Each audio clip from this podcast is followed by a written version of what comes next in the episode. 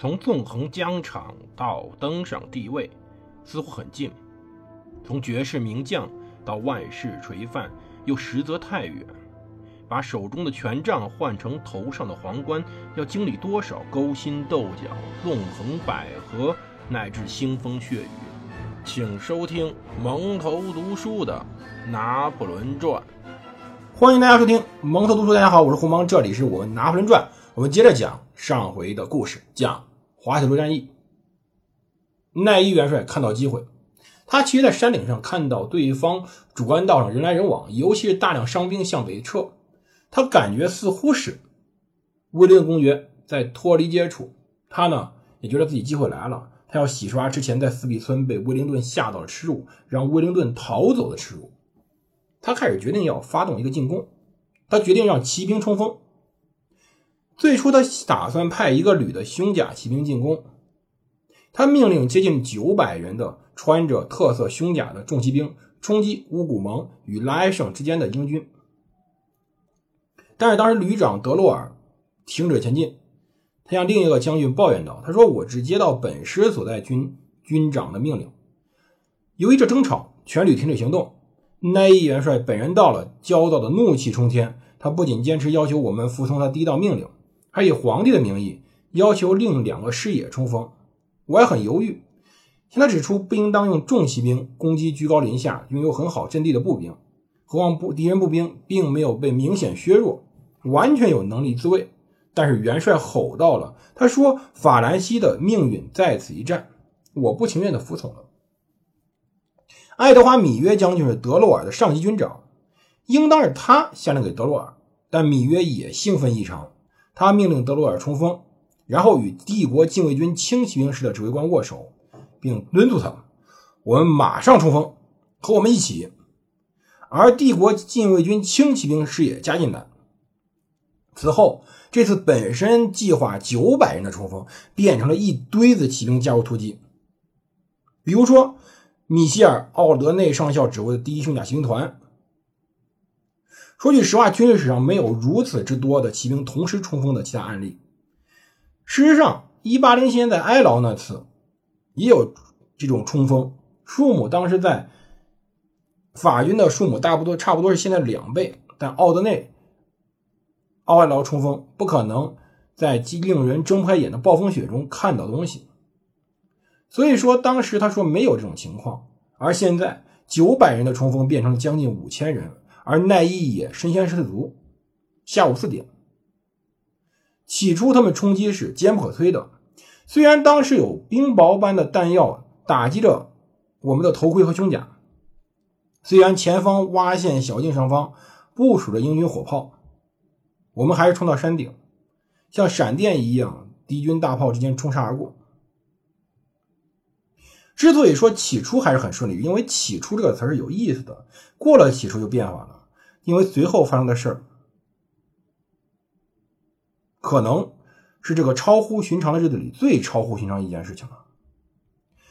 刚开始，奥德内可能认为奈伊做出正确选择，因为他的战马登上了英荷军山岭顶端时候。他看到了敌军的辎重和大群逃兵匆匆沿着道路向布鲁塞尔挺进。他看到英军大炮被抛弃着，法军骑兵像闪电一样从大炮之间冲过。但是随后他便看到其他东西，惊呆了：英军的方阵。英军步兵没有逃跑，威灵顿没有脱离接触，也没有企图撤军。车上确实有人，路上确实有车，但大多数的。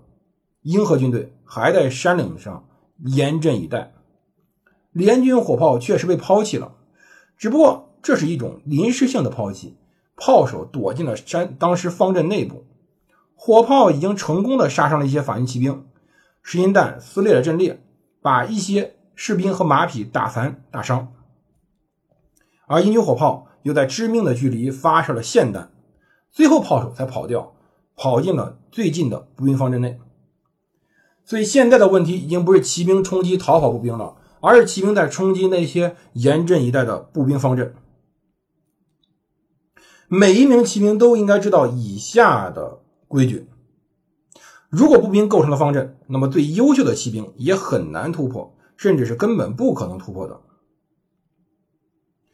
法军骑兵似乎刚开始很顺利，突破敌军防线，但是正好撞上了防御最好的敌军的方阵。山顶的宽阔高地上到处是方阵，至少有二十个，他们组成了棋盘形，所以即使一名骑兵安全的从一个方阵跑过，也会遇到第二个，然后会遇到更多个，每个方阵都会伸出森林一般的刺刀，喷吐着火舌。此时对奈伊元帅来说。最理智的是承认自己错了，赶紧撤退，把骑兵撤离险境。可是奈伊说句实话，从我们开始介绍这位时，他在战争中没有理智两个字他不知道什么叫理智，他相信勇气和激情能够推动他部下克服任何困难。也许真的，但勇气和激情不能使马匹冲向方阵。随后的场景对双方都很残酷。后来有人说到说。他从未听过一场敌对双方全死亡的战役，但这可能是例外。联军确实也得到预警，知道法军骑兵要冲上来。他们之前也看到骑兵黑压压的冲过山谷，他们有时间迎敌。这就是为什么他们的步兵可以结成方阵的原因。而当时，英和部队部署在山岭的顶端平坦地区，正在接近的法军骑兵构成了一个不可能打偏的目标。法军说他们在冲冲锋，像闪电一样前进。事实上，在山岭期间，很少人真的能全速猛冲。他们的攻势受到了威灵顿战线前方大堡垒、拉埃舍和雾蒙的限制。这两座要塞施出火力，使得法军骑兵往队伍中间挤，形成了极大的压力，以至于一些马匹被两侧马挤得四蹄离地。而且他们要通过湿漉地面上山仰攻，要冲过大腿那么高的棘手的庄稼。此地庄稼都还没被踩倒。莫瑟说，领头的骑兵是一小快步走来的。他的炮兵连部署完毕，他估计敌人已经距离不到一百码。他命令发射霰弹。我看到第一轮射击就打倒了好几个人和他们的马。所以说，整个的骑兵冲锋非常尴尬。数千名骑兵在努力进攻方阵，计算一下都知道骑兵很不利。如果英军一个步兵营有五百人。构成一个等边的四边形，每一面有四排，每排三十人，所以方阵的四边一共四百八十人，剩下的人还都是军官。位于方阵中心，在方阵每一边，三十人半跪在地，端着滑膛枪，刺刀朝外；三十人蹲伏在第二排，刺刀也密扎扎的朝外。在后面六十人站着，用滑膛枪射击。三十人的正面宽度五十二英尺，也就是大概。十几米长，这是我们假设的方阵边长，但一名步兵的距离宽度要比骑兵小太多了，宽度差不多有三英尺、四英尺。的一名骑兵，所以十四名、十五名骑兵正面冲锋的时候，差不多正好是三十英尺。这是理论上的，所以说第一排当时的十五人冲击着五十英尺的距离。需要面对一百二十人，其中一半正在用滑膛枪进行射击，而方阵是矩形，不是正方形，所以这样算法仍然非常的可靠。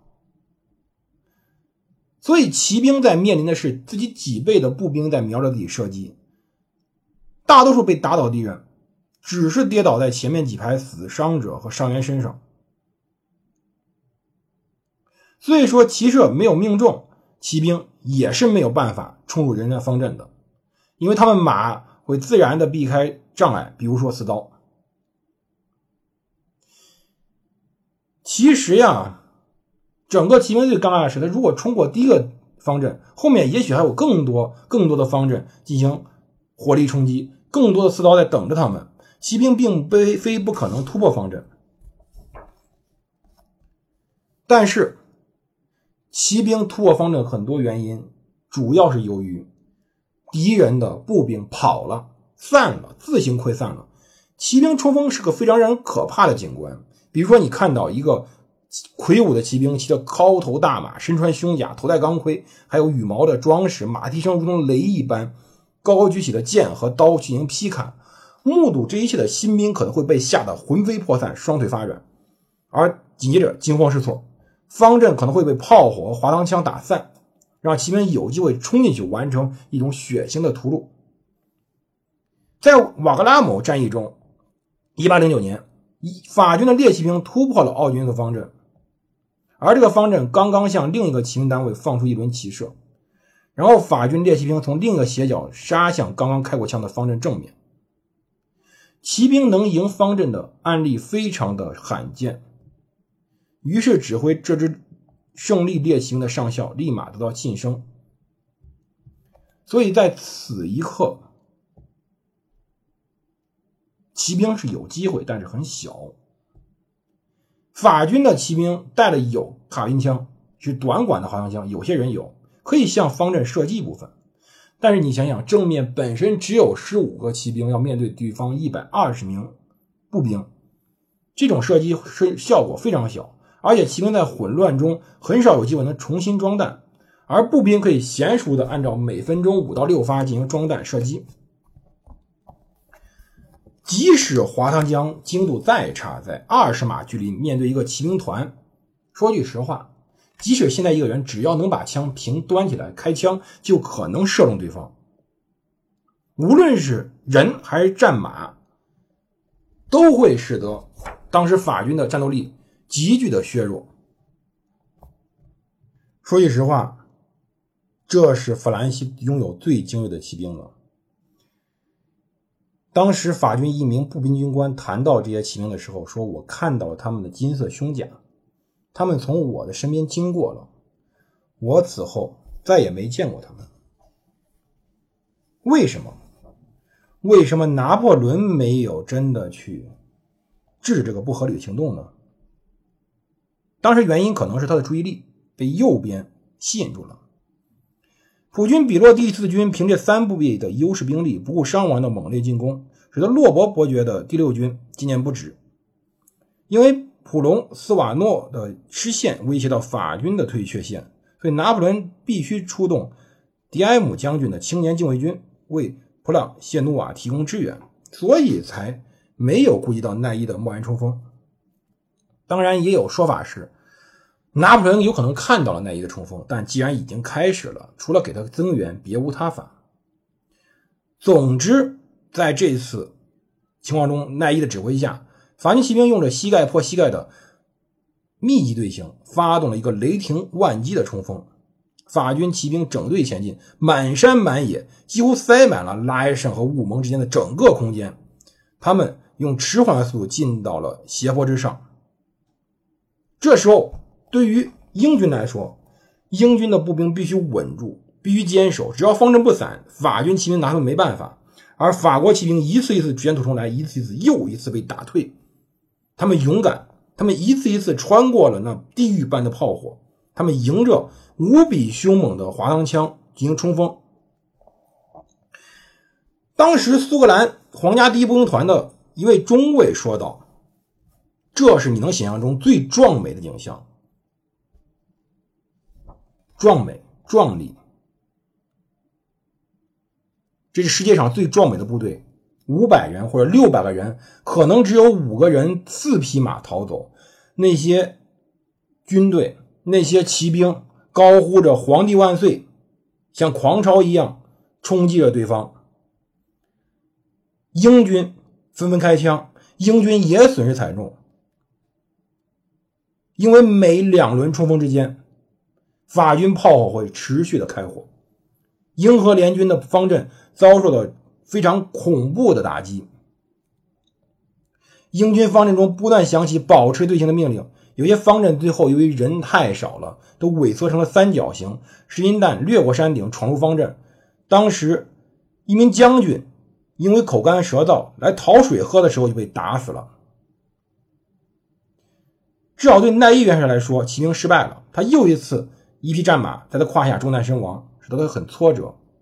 他用剑抽了一名。当时英军一门火炮的炮管，他没有意识到，